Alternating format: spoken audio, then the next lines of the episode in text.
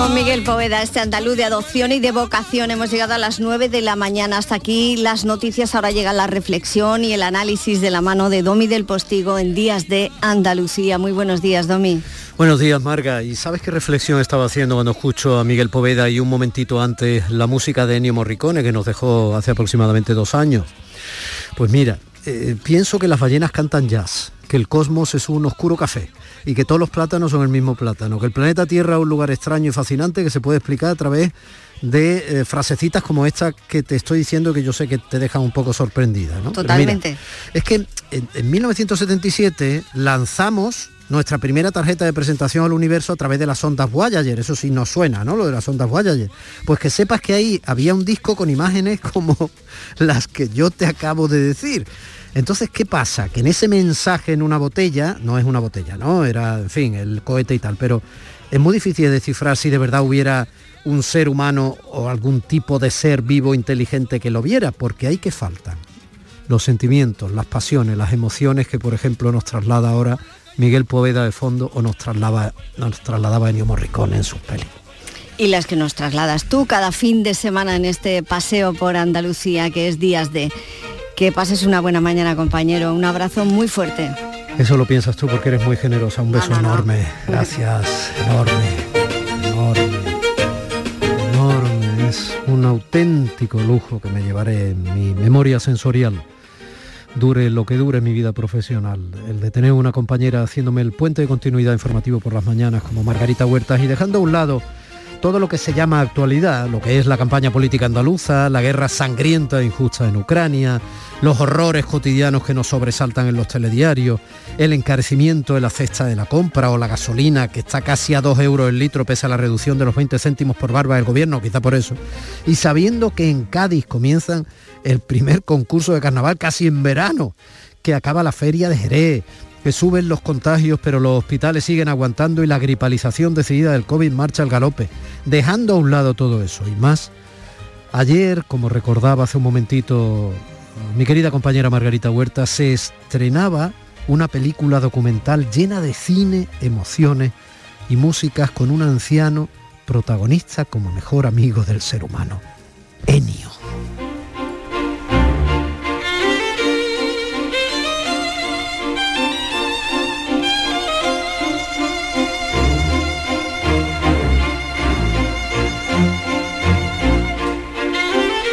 Y como también recordaba Marga, es precisamente Giuseppe Tornatore, el director de Cinema Paraíso, cuya parte de la banda sonora está sonando ahora, que es de Morricone, quien le ha dedicado esta preciosa, preciosa biografía cinematográfica sobre por qué la actualidad tiene que ser siempre intencionada trinchera política o un suceso sobre eso podríamos hablar quienes ya pasamos la cincuentena medianamente informados y sin habernos quemado en el camino demasiado. Quienes optamos por vivir sin abrir la puerta al cinismo con cierta ilusión y cerebro todo lo que nos queda por vivir, y más si tiene hijos pequeños como yo, entonces seguro que me entiende. La actualidad es también un estreno en los cines que todavía resisten, o dos estrenos, porque después de este del que les hablo le, le voy a hablar de un estreno de cine andaluz. Del primer estreno, que te hablo esta mañana de sol y alegría como antídoto a lo que no tiene remedio y nos llena de sombra, es esto, es Enio, eh, la biografía cariñosa que dirige Giuseppe Tornatore al director de aquellas eh, Cinemas Paradiso, que no sería la película que fue sin la música de Ennio Morricone, como no lo sería lo que suena, la muerte tenía un precio. Yo soy capaz de silbarla, la silbo desde chico, ¿eh? Que no sé yo con la mascarilla cómo me va a salir. Espera, a ver, quítala un momentillo, Zapico, vamos a hacer el ridículo.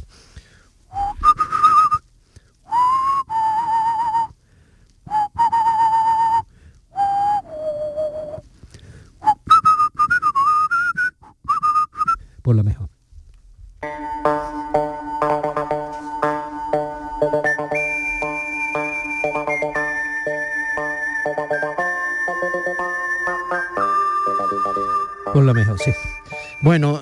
No serían ninguna de esas películas, no serían iguales sin la música de Ennio Morricone, como no lo sería Érase una vez América.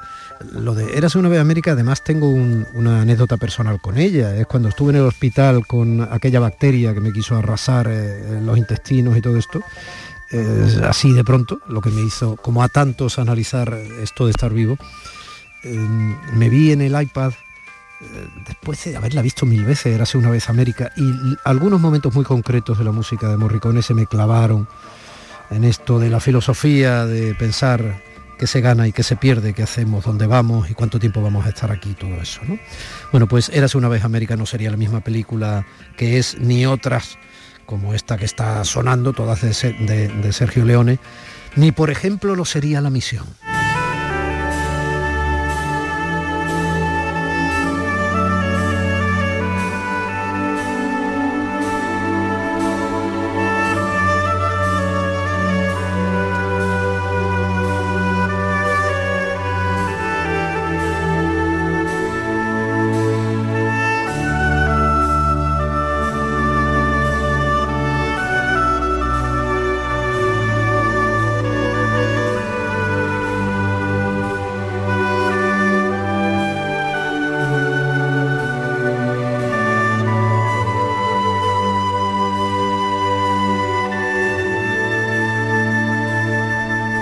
Emoción, la risa, las lágrimas fecundas, el asombro ilusionado y compartido, todo eso que no puede ir en un disco grabado en la sonda Voyager por si algún extraterrestre lo oye, ¿no?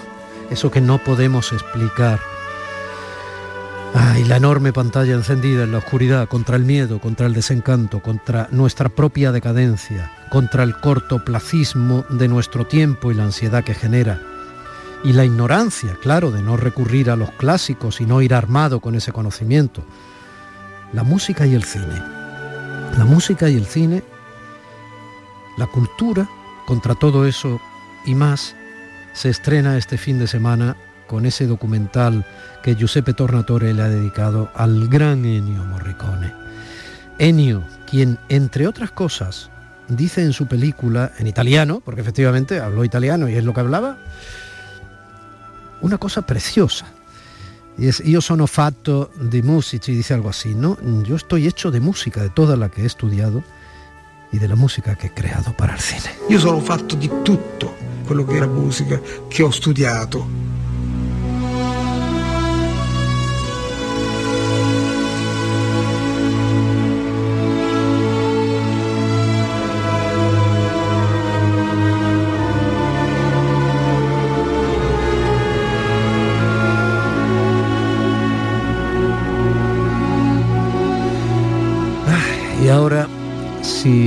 Sois tan generosos, si sois tan generosas como me dicen que dicen los índices de audiencia, comenzamos.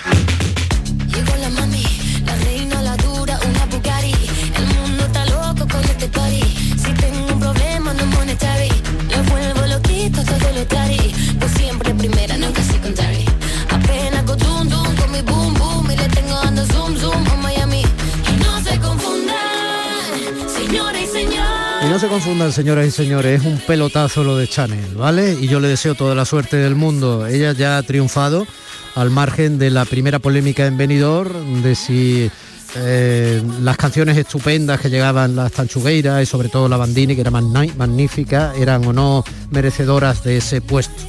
Chanel es un pelotazo, es una niña hermosísima, una profesional del copón, es un ejemplo de mestizaje, un ejemplo de eso que llaman inmigración, que suena tan, tan extraño, tan alejado de eh, la lógica de la humanidad y que además lleva media Cuba y media España ya en su trazo. Así que toda la suerte del mundo y para mí ha ganado. ¿eh? Al margen de que supongo que habrá también mucha gente que tenga familia y que lo haga muy bien en el Festival de Eurovisión. Pero bueno, Chanel, pelotazo total. Y te lo digo hoy, 14 de mayo de 2022. Hoy ¿Quién, qué compañero anda en Sevilla o compañera haciendo el bypass? Bueno, bueno, pues si es Irene López y como yo creo, Irene, un beso. Sigue haciendo ese bypass técnico en Sevilla para que nosotros emitamos este programa desde el Centro de Producción de Canal Sur en Málaga. José Manuel Zapico realizando, María Chamorro y Primisanz en la producción y en las redes. Y yo ante el micrófono, Domi del Postigo, abrazándole si usted se deja. A este lado de la radio pública andaluza, yo aquí invitándote a disfrutar de tu radio pese al dolor y la poca gloria de lo que estamos viviendo a las puertas de Europa con la sangrienta invasión de Ucrania ordenada por el presidente ruso Vladimir Putin. Bienvenidos a este programa, Días de días de desembarco en los oídos de tu corazón, si no lo abres, y en los de tu entendimiento. Andalucía. Y les invito a escuchar este día desde hoy en Canal Sur Radio con la pregunta de siempre. Y vamos ya, ¿eh? Nos sentimos. Días de Andalucía con Domi del Postigo. Canal Sur Radio.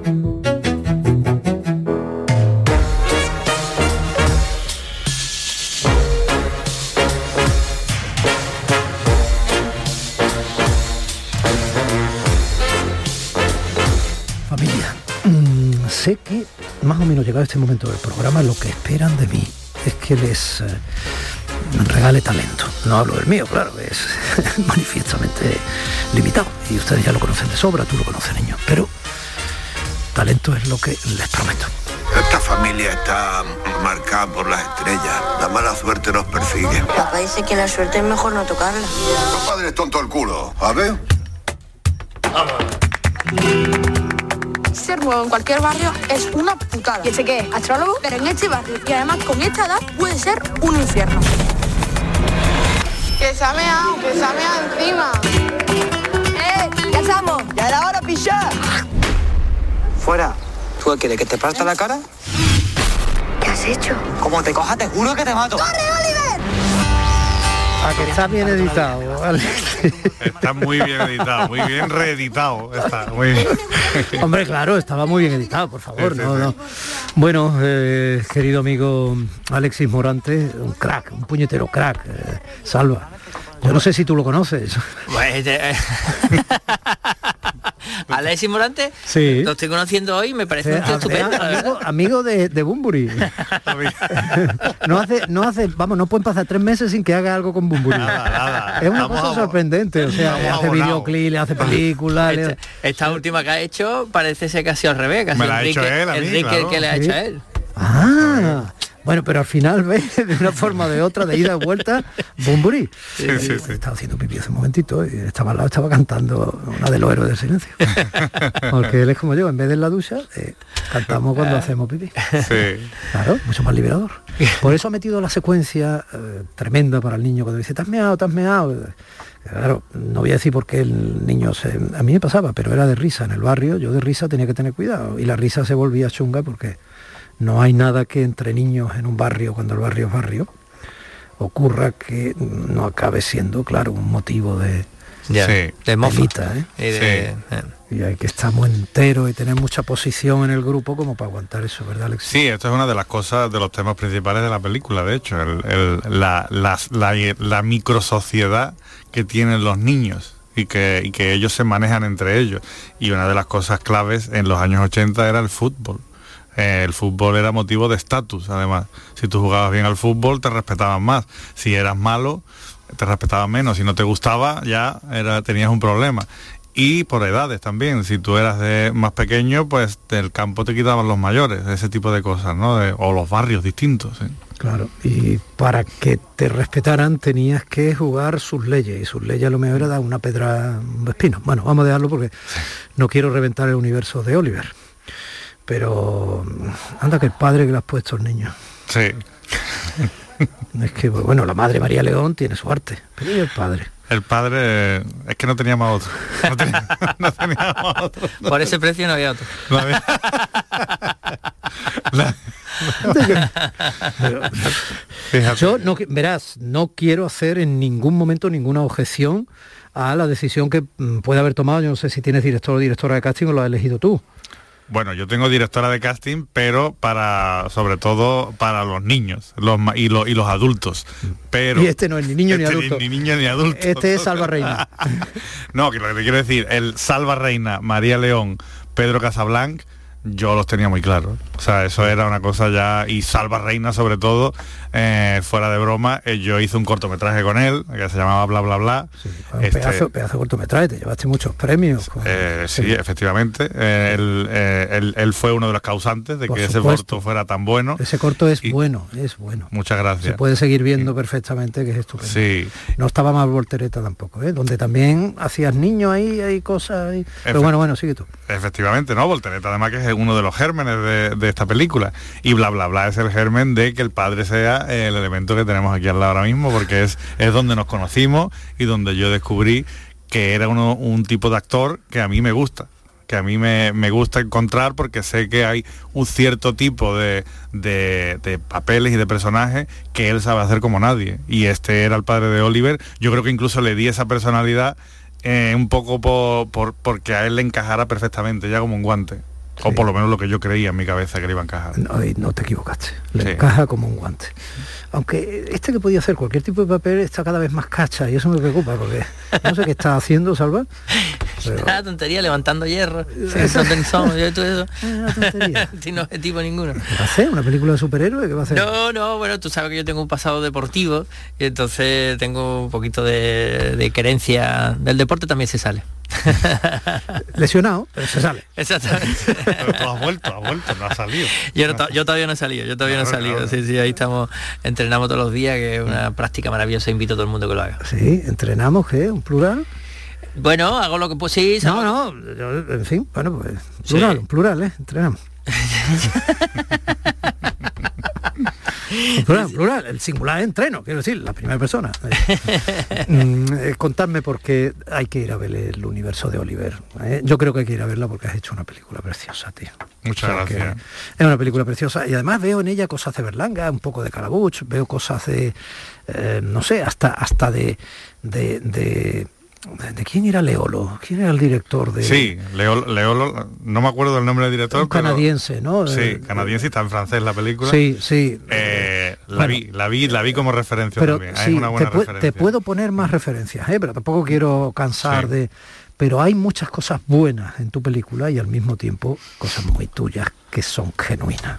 Bueno, pues muchas gracias. Yo creo que era la, la intención era esa, era una carta de presentación de una... Tú sabes que yo he hecho muchos cortos, muchos documentales musicales Mucho fumburi. y, y mucho Bumburi, mucho, por eso Bumburi está aquí también, pero yo quería hacer una carta de presentación de, de mi primera película de ficción y yo creía que lo mejor era irme a lo que mejor conozco y a lo que más me interesa como el principio. Pero ¿Cuál es mi principio? Pues mi infancia, mi origen, eh, de dónde vengo, mis raíces. Yo me he tirado mucho tiempo fuera, en Estados Unidos, y tenía muchas ganas de, de volver aquí y de hacer una película desde aquí, no, no desde allí para aquí. Y creo que nos ha salido una película muy del campo de Gibraltar, como a mí me enseñaron a hacerlo en Estados Unidos, muy local hacia lo universal. Es decir, cuentas historias tuyas que conoces muy bien y eso hace que las historias sean universales porque estás contando cosas que le, que le afectan a todo el mundo. Temas universales como crecer, como eh, enamorarse, como tener amigos y como pertenecer a un lugar, que es de lo que va este, esta película. El universo de Oliver, tu universo es a dónde pertenece y dónde encajas para tener ya tu lugar al que, al que pertenecer durante toda la vida.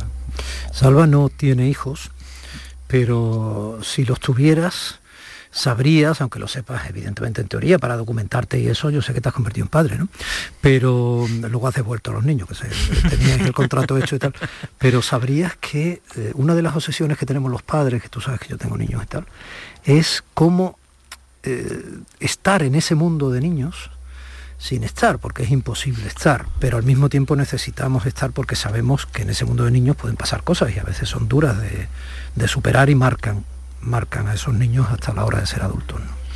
Yo creo que una de las cosas que tiene esta peli también es que trata a los niños de una manera eh, de tú a tú. O sea, no, no los hace de menos, no los hace... eh, es que no quiero decir que los trata inteligente, porque parece ser que otros no lo tratan de manera inteligente, ¿no? Pero que los tratan con, con su como, como a personas, ¿no? no sin, sin... Sí, como hicimos con bla bla bla con las personas con discapacidad, o sea, Sí, sí. son los niños son personas, Sí, son sí. personas que tienen una visión distinta del mundo a nosotros, pero no es ni no es menor ni más inocente, o sea, ni Exactamente, más- o más naif, ¿no? Que No. de repente, sino que, que se le... No, no, los niños están enfrentándose a problemas de, oye, el, el paro, la muerte, el- el- esto que es, la violencia, ¿no? Y, y cómo lo ve eso un niño. Yo creo que es muy interesante esa visión en la el, peli. el amor. El amor. ¿eh? Es muy bonito. El amor es muy importante porque además está- a la vez que él está descubriendo el amor, está viendo cómo se derrumba el amor de sus padres. O sea, él va viendo la- las diferentes cosas ¿no? que, que tiene. Y además se enamora de la, de la niña inadecuada, ¿no? Como un Romeo y Julieta, ¿no? Con la gitana de- del barrio de al lado. Bueno, eso estaba en una historia del Bronx, que es otra película absolutamente maravillosa, aunque ya También. el niño es- llega adolescente y tal, cuando se enamora de la chica, pero la niña no es la gitana, pero es la niña negra del, del Harlem que Ujú. limita en Brooklyn con el suyo y tal. Quiero decir, es que claro, es Romeo y Julieta, claro, es que es Romeo y Julieta. Sí, sí, es que al final eh, los grandes clásicos hay que acudir a ellos eh, para... Capuletos y Montescos, claro. y, y olé. Sí, yo creo que esas cosas sie- siempre van, a funcionar, o sea, son, son grandes clásicos que yo he, mm, querido hacer muchos homenajes, algunos incons- inconscientes, muchos de los 80, de películas de, de- Hollywood de los 80 que hoy en día son clásicos y que hemos crecido con ellas, Regreso al futuro, ET, el, extraterrestre, películas más complicadas para niños como Una historia interminable o Den- Dentro del laberinto, Léolo, que las, las nombrado antes, son películas que tratan a los niños de tú a tú y con una filosofía incluso muy profunda para ellos. ¿eh? Sí. Eh, Este está. Este va. Este va a dar un pelotazo, ¿eh? Este nos va a dar mucha alegría, cine. ¿eh? Ya nos está dando alegría. Este nos va a dar mucha Pero alegría. Sobre todo en, en el cine documental y musical, pero este Pero tipo- te- yo creo que este va a ser un gran referente del cine andaluz, español, europeo, porque y, y terrícola. eh, no sé Sí. si hay algo más. Y, Claro. si- y sistema Bueno, soliano. muchas gracias, hombre. de verdad, sí, sí, lo, lo he dicho un poco en broma, pero creo que, que Alessi tiene un pulso muy especial. Yo creo que tiene una un background detrás, un- una, una- una mochila de trabajo amplia en, en muchos aspectos, tiene un, un sentido del ritmo especial, tiene un, creo que tiene un sello, creo que tiene una forma de hacer y de ver las cosas a través de la cámara que eso marca y eso le va a dar, eh, tiene su personalidad y, le- y nos va a dar mucha alegría. Yo ahí no digo nada, yo, yo intentaré, intentaré seguir. Yo siempre, tú sabes que me conocéis los dos muy bien de la trayectoria, lo importante es seguir seguir haciendo cosas, seguir trabajando. Llevo mucho tiempo intentando eh, persistir, insistir. Es una carrera muy difícil la del cine. Es una carrera de largo recorrido. Ya lo ha dicho siempre Antonio Banderas también, que es uno de los grandes. Y, y hay que tener paciencia, eh, hay que tener mucha voluntad y talento también, pero, pero es lo de menos realmente. Al final lo, tú lo que tienes que hacer es continuar y continuar y continuar en el camino. Pues mira, nosotros tenemos una historia de dos hermanos, Domi y Sí. que lo interpretamos curiosamente, que es una casualidad que estemos aquí, Domi y yo, por si luego te la podemos contar por- para tu próxima película. Ah, bueno, pues ya está. pues, La tienes medio hecha, ¿eh? o sea, solo fijándote un poco los dos perfiles, aparte que hay cierta similitud física, los ojos Sí, azules sí, también, el tono, los pelitos, la edad es distinta, entonces puedes poner incluso que somos a lo mejor de una madre distinta. Puede ser interesante. pues Quiero tú- decir, yo Tú te a puedo Chipiona y, tú a Chipiona y yo a Cazorla, para que entre Canal Sur también. para que entre claro. y la hacemos en inglés y entonces como ya está hecha tú a Boston y yo a California pues tú a Nueva York y yo a, a Marte ¿Eh? y hace el juego de palabras Pues me Dice, "No, gusta, qué me talento no Pues, a Marte, A Marte. separado y, y- Ya tiene hasta el juego de palabras ahí. Oh. Alexis, es eh, un lujo eh, poder tener vuestra complicidad, que juguéis así conmigo, ¿vale? Me hace Mm. parecer que a lo mejor tengo derecho a, a entrevistar a gente que está demostrando ya de hace mucho tiempo eso que tú dices, que no es tan importante por humildad. El talento es muy importante. Mm. El talento es fundamental. Bien es verdad que cuando te pones delante de una cámara y te dicen adelante, el talento sale porque ahí no se puede esconder casi nada, por mucho maquillaje o mucha composición de personaje que hagas. O bien es verdad que cuando te pones a hacer un guion, Mm. estás solo con tu pantalla o con tu papel y tu boli. No hay más. Sí. Pero el cine requiere de mucho aparataje técnico y de mucho intermediario y mucho equipo. Y a veces eso, que es estupendo como industria, como trabajo, como... Pero a veces eso esconde el talento. Mm. ¿eh? Sí, yo creo que eh, eh, has dado el clavo porque es verdad que tú tienes que estar preparado con tu talento para cuando te dejan sacarlo. pero tú en el cine tienes que hacer muchas más cosas aparte. Tienes que coordinar muchísimas cosas, tienes que estar hablando de muchísimas cosas durante mucho tiempo y eso es muy complicado y después te tienen que tienes que meter la cabeza de alguna forma.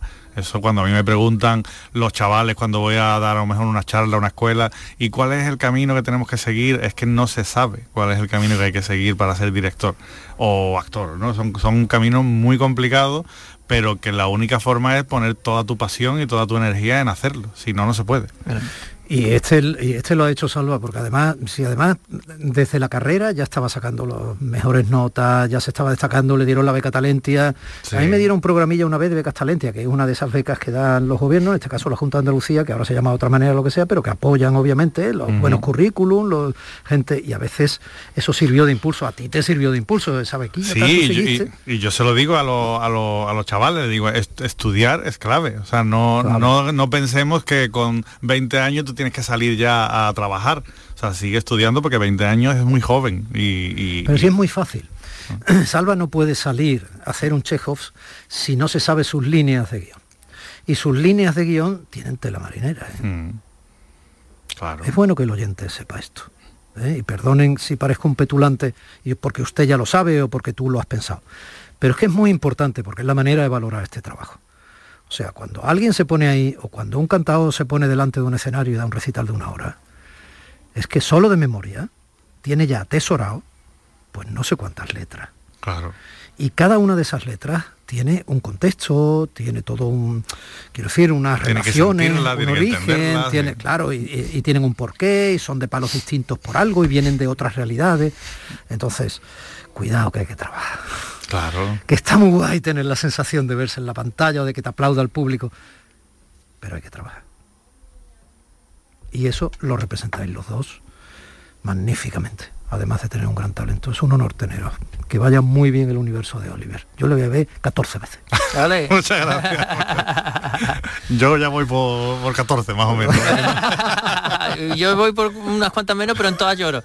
no sé cómo lo hago, pero en todas acabo llorando es de llorar, lo consigue, ¿eh? es bonita. Hay momentos que te sonríe y en otras, en otras llora.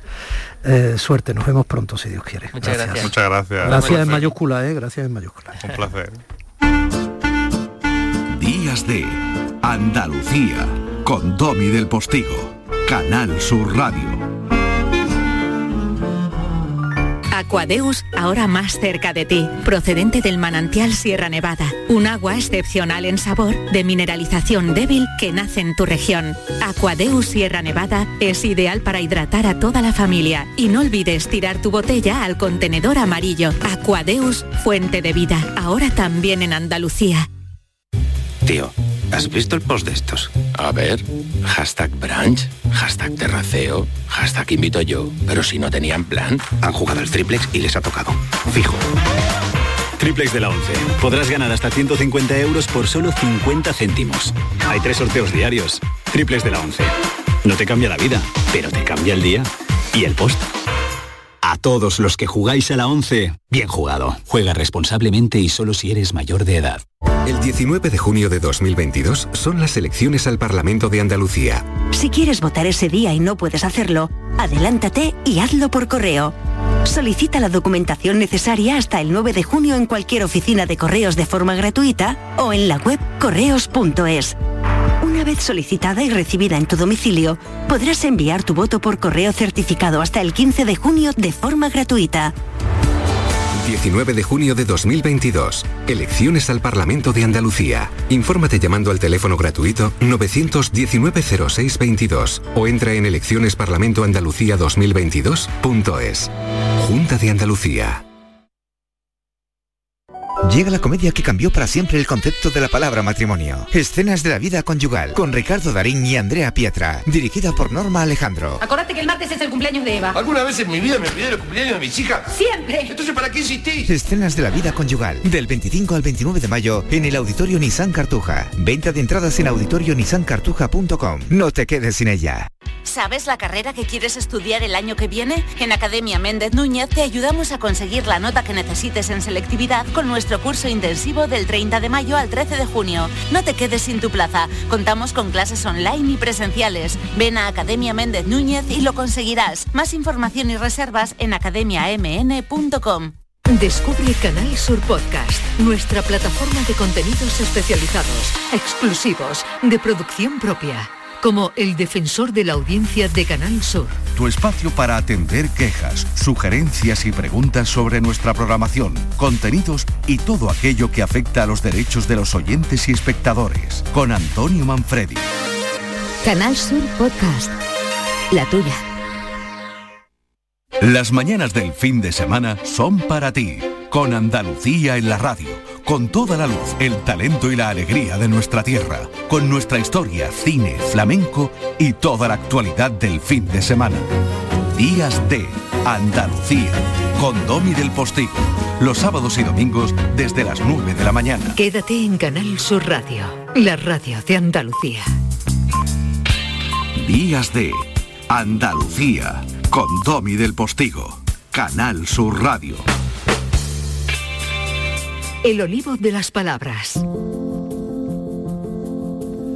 Domi del Postigo que está haciendo ya palma con las orejas, ¿eh? como se decía en mi barrio cuando era chiquitillo. ¿Por qué? Bueno, porque tengo al otro lado a la marquesa del conocimiento eh, en el idioma, a la catedrática, eh, en este caso de lengua, historia la lengua, de todo lo que tú quieras ser catedrática de la Universidad de Sevilla, además de divulgadora, responsable del año Nebrija, articulista del país, pues yo qué sé, tengo que poner muchos puntos suspensivos porque hija mía no paras. Pero se te olvidó lo principal, buenos días, colaboradora de Días de Andalucía, eso lo primero. encima la marquesa de la generosidad y, la lealtad. Em, ¿Cómo estás, Lola? ¿Todo bien? Todo bien, todo bien, afrontando este sábado calurosísimo ya en Sevilla. Bueno, a ver, que eso del calurosísimo no es un superlativo exagerado a la andaluza, como dirían foráneos, es que es real, es que esto es de verano, verano, verano. Esto es de verano y bueno, muchos oyentes, quizás muchas oyentes saben que ahora nos toca eso de cambiar la ropa del armario. Que no veas tú el... lista marinera. Bueno, hoy vamos a poner en nuestra pizarra de las ondas nombres de pueblos andaluces y de gentilicio. Esto es muy chulo, muy divertido, porque vamos a dar un paseo por todo el mapa y además con términos geniales que tienen algunos una historia, un anecdotario muy simpático, ¿no? Es lo que se llaman gentilicios. Los gentilicios, claro, si decimos que alguien es sevillano, cordobés, etcétera, pues sevillano, cordobés son gentilicios. Mm. Algunos, como dicen, muy divertidos. Antes de meternos con los andaluces, te voy a decir uno que te va a encantar. Si nos vamos al norte de México, hay un estado que se llama Aguascalientes y sus habitantes son llamados los hidrocálidos. Ay, qué maravilla. Es buenísimo. Es puritito México. Pero nosotros hoy nos vamos por Andalucía. vamos a empezar por la provincia de Almería, ¿no? Claro, yo lo que quiero, Domi, es que hoy, con la excusa de los gentilicios, repasemos, aprendamos cuestiones de nuestro pasado lingüístico. Porque, por ejemplo, pues si nos vamos a Almería y te digo, examen, ¿cómo se llama a los habitantes de Adra? Em, yo, mm, si te lo digo, voy a quedar de sabiondo. Sí, y además con poco mérito. Si no te lo digo, voy a quedar de tonto. Dímelo, dímelo. Siempre mejor queda por saber que por no saber. Bueno, no son adraeños, ni adraenses, ni, ni, ni, ni hidroadranos. Son abderitanos. Los abderitanos, entonces. Abdera, claro. Claro, los ponemos como excusa a los abderitanos de Adra, que está ahí en el poniente almeriense, a 53 kilómetros de Almería, para aprender, gracias a ello, que las lenguas prerromanas que se hablaron en Andalucía eh, son de dos tipos. Están las de los que, digamos, estaban aquí, los tartesos, los turdetanos, y los que venían a establecer puertos de colonización, de comercio, etc. Y es el caso de Abdera, Abdera, abderitano, porque Abdera fue una localidad fundada por los fenicios. Era un puerto muy ventajoso porque estaba entre la Cartagena actual, la Cartagonova y Malaca, tu Málaga. Así que ahí vemos en ese abderitano una huella que llega hasta el presente de una vieja etapa de lengua prerromana. Fíjate que ahora en esa Malaca, o mi Málaga, como tú decías, también cariñosamente, como siempre, como todo lo que dices, se están ahora, eh, bueno, eh, no se están empezando las excavaciones del Cerro del Villar y de otros lugares, ¿no? Cerca de la capital, sino digamos que se está poniendo en valor ya todo lo que se está encontrando de esa traza fenicia. Es alucinante, o sea, lo que supuso esa entrada de aquel pueblo eminentemente viajero y comerciante, ¿no? que recorría todo el Mediterráneo y que definitivamente opta por establecerse en, lugares como Málaga o Cádiz, etcétera. ¿no? Es, es alucinante ver esos vestigios, algunos de ellos tan claros. ¿no? Sí, sí, interesantísimo. Y piensa que esos mismos vestigios los vieron los romanos cuando llegaron a Andalucía, cuando llegaron a la península en el 218 a.C. y se, y se sorprendían, porque claro, es una civilización, es la Andalucía constitutiva, ¿no? que es muy oriental. Sí, mm, También Tarteso, que es una cosa, digamos, eh, indígena, es muy oriental al mismo tiempo. ¿no? Sí, sí, sí, lo de Tarteso en Cádiz y tal es... Bueno, eh, nos vamos a la provincia de Granada, seguimos en la costa. Vale, pues entonces, si nos vamos a la costa, seguimos el examen. Habitantes del Muñecar, dígame el gentilicio. Bueno, pero lo de sexy lo, hemos dicho mucho por la radio, ¿no? Claro, los sexy. Son sexys, son sexys. La gente de los almuñecareños son sexys. Pues lo mismo, ahí tenemos la misma razón, lo que pasa es que aquí vamos a contar un poco más de recorrido histórico. La misma razón que para Adra. Lo que tenemos al llamar a los de Almuñécar sexitanos es la pervivencia del viejo topónimo fenicio, que era sex, ¿no? También, bueno, claro, toponimia fenicia que se escribe solo con consonantes y tenemos que restituir las vocales. Entonces, fíjate, ahí vamos a ver la historia de cómo algo, que es una palabra, va cambiando de mano, cambiando de boca con el paso del tiempo y cada uno que va tocando esa palabra va dejando su huella. Tenemos ese sex, toponimio fenicio, que da nombre a los sexitanos, pero que después los latinos toman y lo llaman sexy, pero le añaden sus apellidos, sexy, firmum, iulium. Y esa mm, almuñécar eh, de hoy, ese nombre almuñécar, deriva a su vez del árabe, porque entre ese topónimo romano y el árabe hay una separación, hay un hiato. Los árabes redenominan de nuevo este lugar y lo llaman Hisen al-Munakar, que es un topónimo, está en árabe, pero es bastante transparente, porque en árabe significa fortaleza rodeada de montaña. Y de ahí viene al muñecar. Es muy bonito porque si comparamos nombre de un lugar y gentilicio, vemos que el nombre del lugar tiene esa huella árabe y que el gentilicio tiene la vieja huella prerromana. Y eso es lo normal, que la lengua esté hecha de una especie de superposición de estratos, de capas de presente sucesivas. Bueno, pasa incluso en la arquitectura histórica, ¿no? O sea, eh, sobre el templo original eh, llegaban, se ponía una mezquita y sobre los restos de esa mezquita, o milagrosamente respetándola, como ocurrió en Córdoba, gracias a Dios, eh, se ponía luego la catedral, o la, en fin, quiero decir que eso incluso la superposición de conquistas sobre los conquistados ha caracterizado también hasta la traza urbana, ¿no? Claro, sí, sí, esto es una especie de decoración. Cuando heredas la casa de la abuela, quitas unas cosas, pones otras nuevas, pero siempre algo persiste. Y esa es la historia y la identidad. Bueno, nos venimos aquí a Málaga, nos vamos al interior. Claro, nos vamos al interior porque ahora vamos a jugar con otro dato.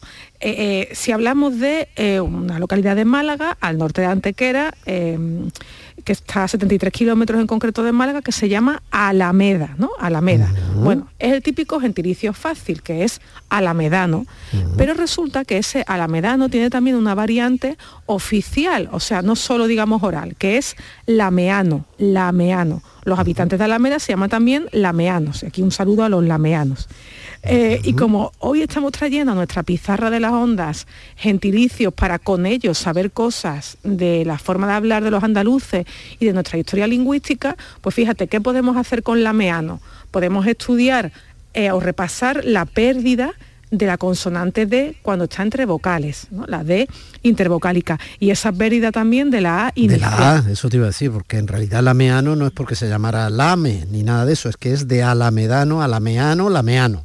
Exactamente, pues igual que de aviar, muchas veces decimos viar, la pérdida de la D, de la que yo creo que hemos hablado también en algún libro, es interesante, pero vamos a recordar que no es nada, ni la pérdida de la D eh, inicial, ni de la D cuando está entre vocales, es algo propio, exclusivo de Andalucía. Esto es algo general del mundo hispánico, porque la pobre D, pues es la típica consonante que tiende a caerse, que ella es muy débil. Ella bueno, de hecho pasa en Cádiz, ¿no? Que se le dice cariñosamente CAI, y es a Cádiz donde nos vamos a ir, probablemente a la localidad más televisiva de la provincia. Es verdad, Prado del Rey. Conectamos con Prado del Rey.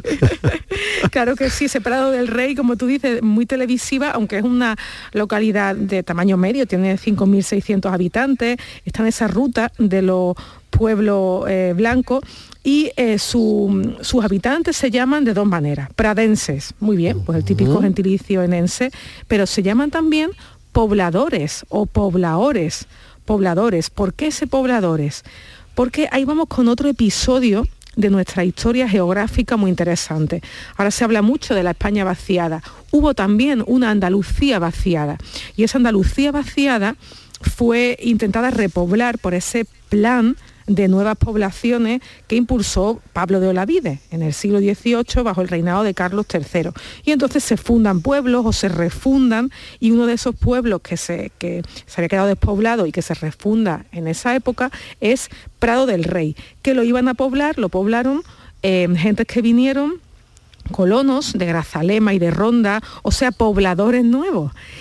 Claro, y esto también nos hace pensar, Domi, en cómo nos denominamos. O sea, un gentilicio se lo pone uno a sí mismo o se lo ponen los demás. Y a veces pasa que el nombre te lo ponen los de los pueblos de al lado. Los de los pueblos de al lado dicen, no, estos son los pobladores, los que han venido a poblar este, este lugar. Y así son llamados también, como te decía, los de Prado del Rey. Qué bonito eso.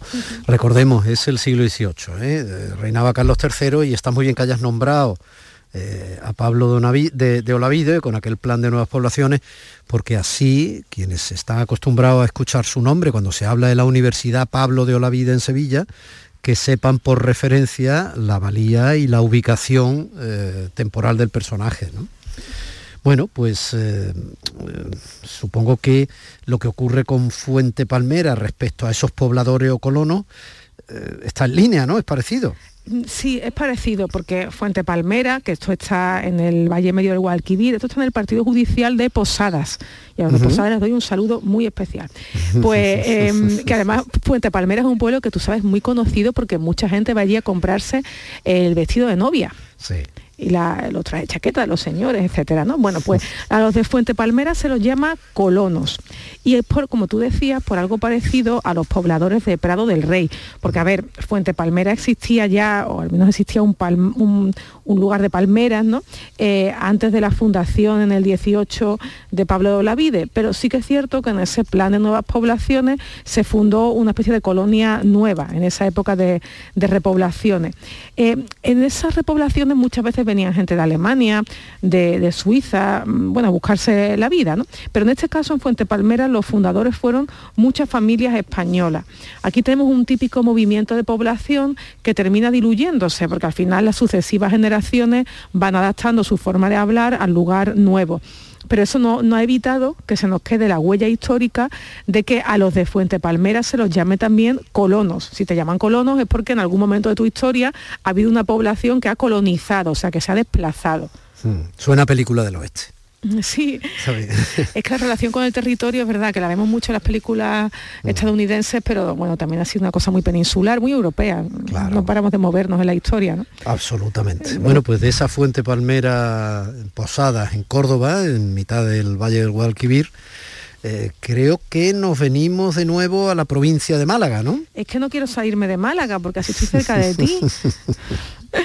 Mira, en Málaga em, eh, yo te propongo que hablemos de- también de un tema que un día tenemos que dedicar un olivo particular, que es el de los moriscos. moriscos.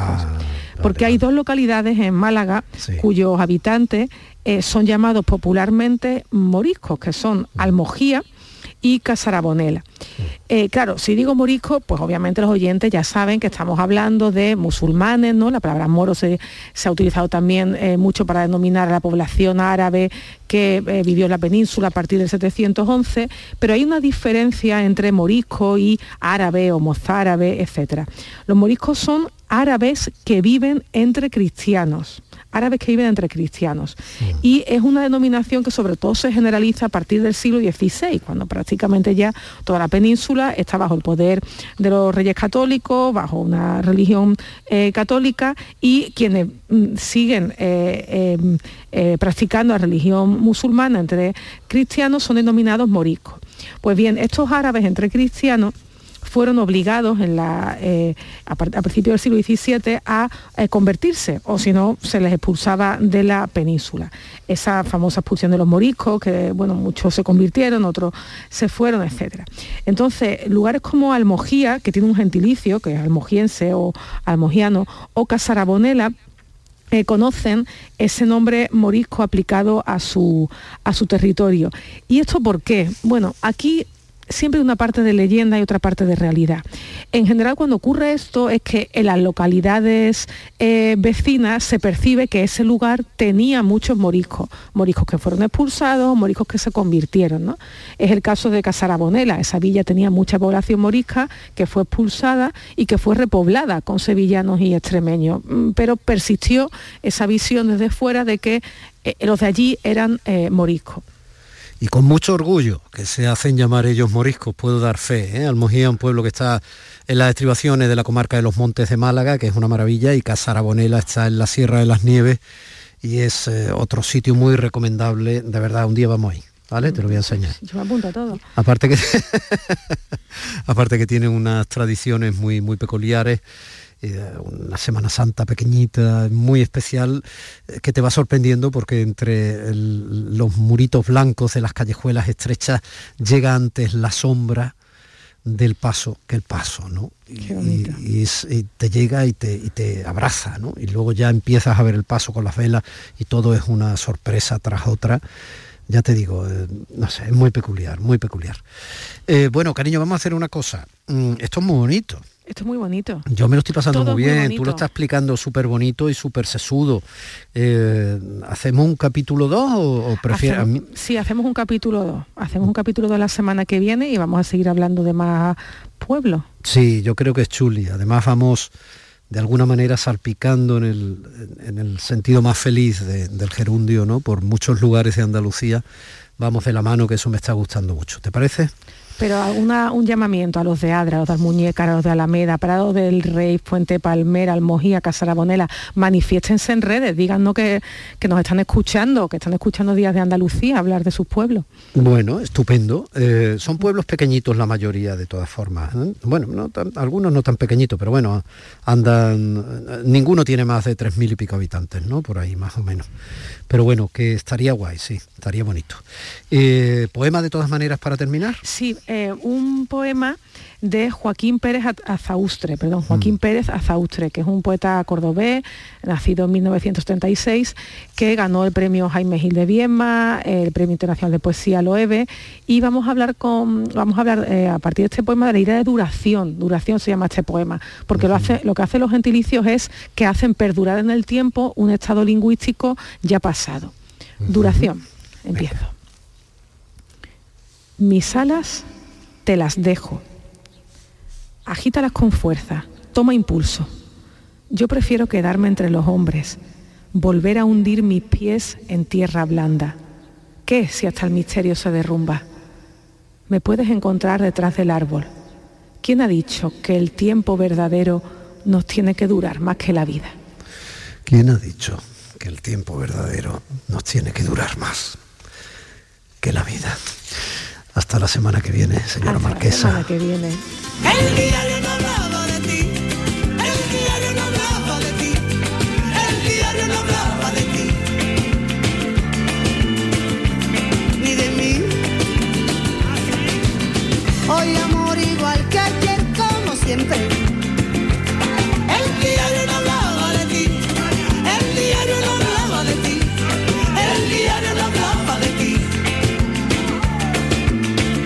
Y de tu gentilicio.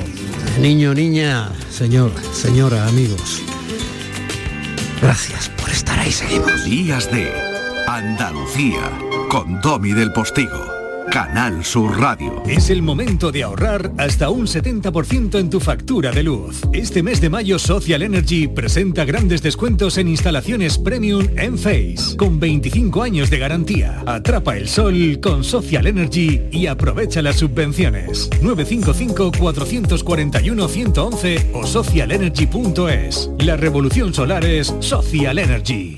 El 19 de junio de 2022 son las elecciones al Parlamento de Andalucía. Si tienes una discapacidad visual superior al 33% y conoces el sistema braille o estás afiliado a la ONCE, puedes ejercer tu derecho al voto con plena autonomía. Puedes solicitarlo hasta el 23 de mayo de 2022. Voto accesible. 19 de junio de 2022. Elecciones al Parlamento de Andalucía. Infórmate llamando al teléfono gratuito 919-0622 o entra en eleccionesparlamentoandalucía2022.es. Junta de Andalucía. Y los toros los tienes en Carrusel Taurino. Disfruta este sábado en Canal Sur Radio, en directo desde Jerez, de la corrida de toros en la que Morante de la Puebla, Juan Ortega y Roca Rey lidiarán reses de Torrestrella. Carrusel Taurino. Los toros en la radio con Juan Ramón Romero. Este sábado desde las 7 menos cuarto. Quédate en Canal Sur Radio, la radio de Andalucía. La noche más hermosa y Pilar Muriel te dan respuestas a tus preguntas sobre ciencia, historia, misterio, crecimiento personal, para que disfrutes de un programa fascinante durante las noches de los fines de semana. La noche más hermosa. Viernes y sábado desde las 11 de la noche con Pilar Muriel. Quédate en Canal Sur Radio, la radio de Andalucía. De Andalucía con Tommy del Postigo. Canal Sur Radio.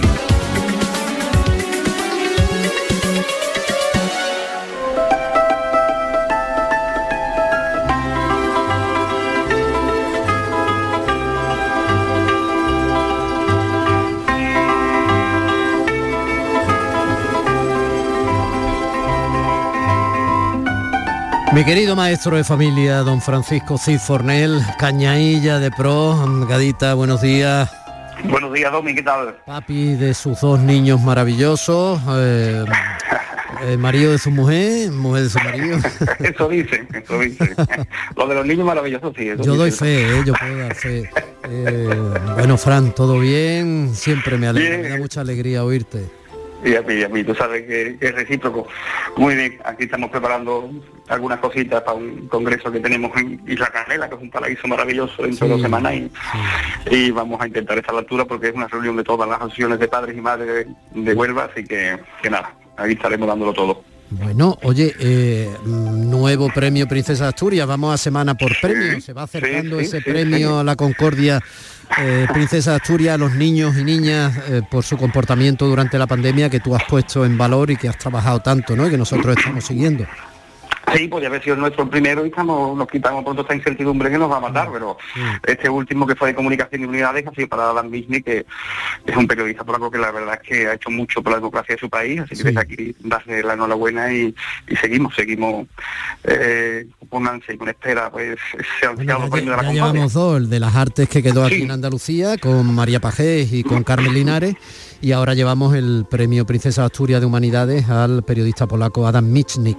Bueno, recordemos que es en la última semana más o menos de este mes donde va a salir o después. No, de No, junio. ¿no? el- De está estipulado que sea el 23 de junio, Domi. Junio, vale, sí, sí, lo habíamos recordado aquí. Sí, 23 de junio, correcto, correcto. Bueno, pues eh, de todos los apoyos de gente popular y reconocible, tú nos traes hoy el de eh, una actriz muy guapa que eh, habitualmente conocemos por las revistas del corazón y por sus cuitas con su exmarido.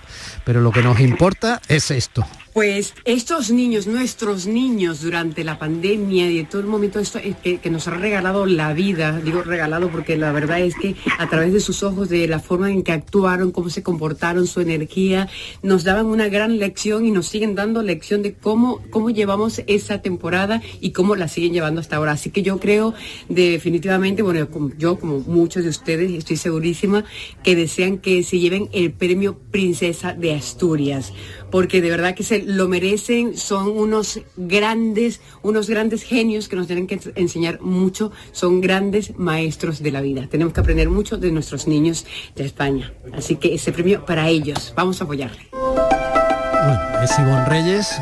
¿Dónde la pillaste? ¿En un teatro o algo? Había, se escuchaba gente No, detrás de fondo. estaba haciendo un- una especie de, de programa para Telemadrid y, y estaba grabando, estaba grabando el programa con Ballester y, y nada, nos lo enviaron y, y maravilloso. Además, Ah, como habías atrapado también a Inés. Sí, efectivamente, en el mismo momento, en el mismo lugar, a la misma hora.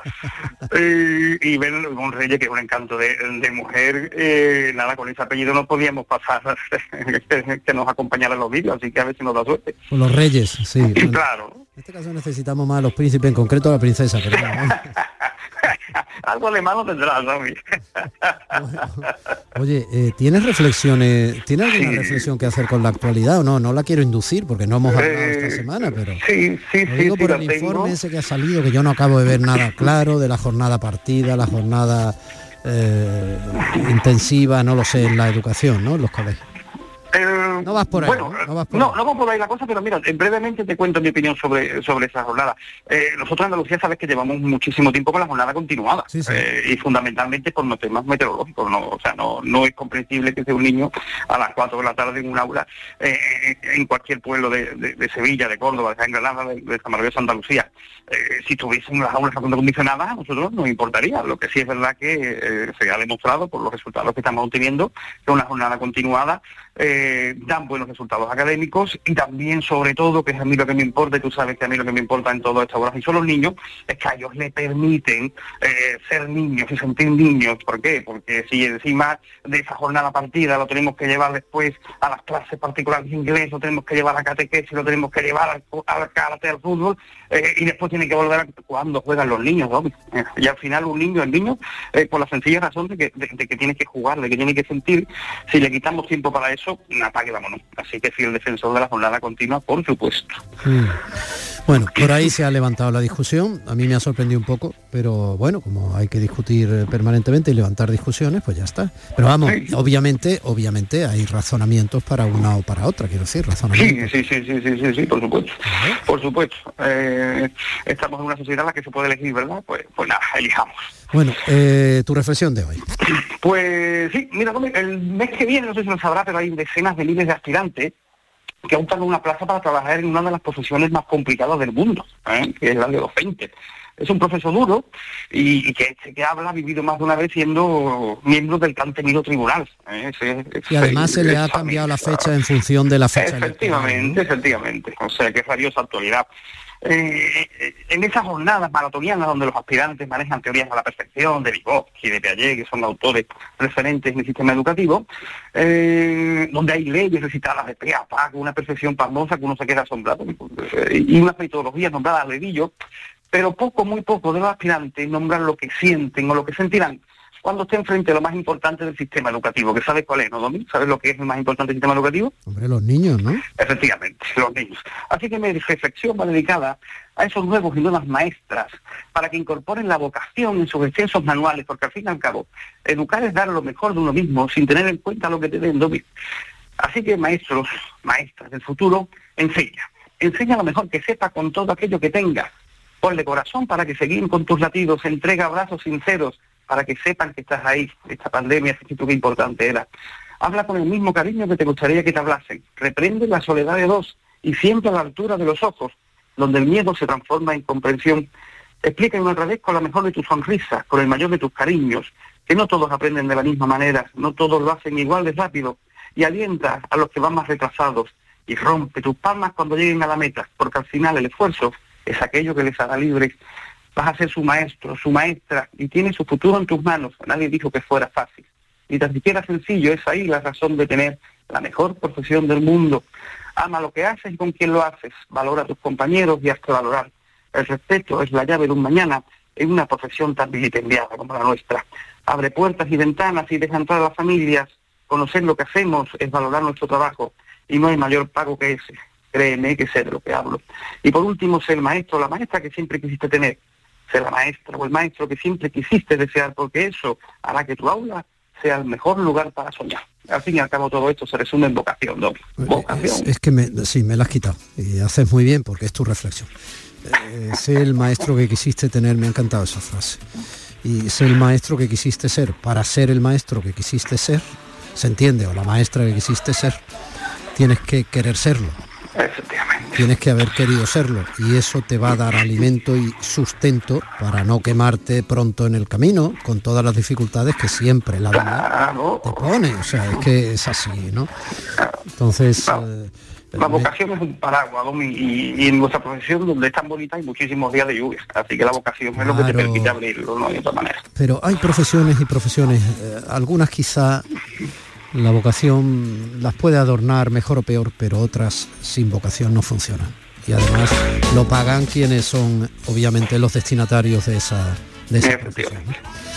Querido Fran, un abrazo muy grande, cariños en casa, hasta la semana que viene. Va de vuelta, cuídate mucho. Niña candela,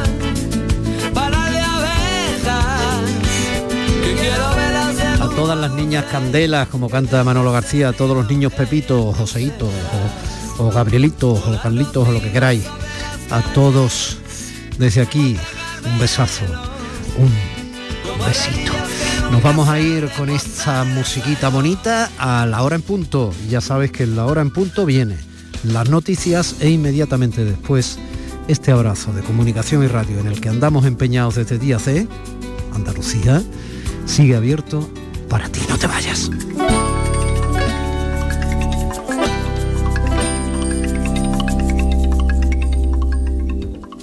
En esta noche de brisa suave que mayo amansa La orquesta arranca a sonar fanfarria y alegre parla Te veo bailando candela, volando vas Prendido el taller con la mirada en llamas colgada del aspirante Se alumbra tu faz, revive luz, se enciende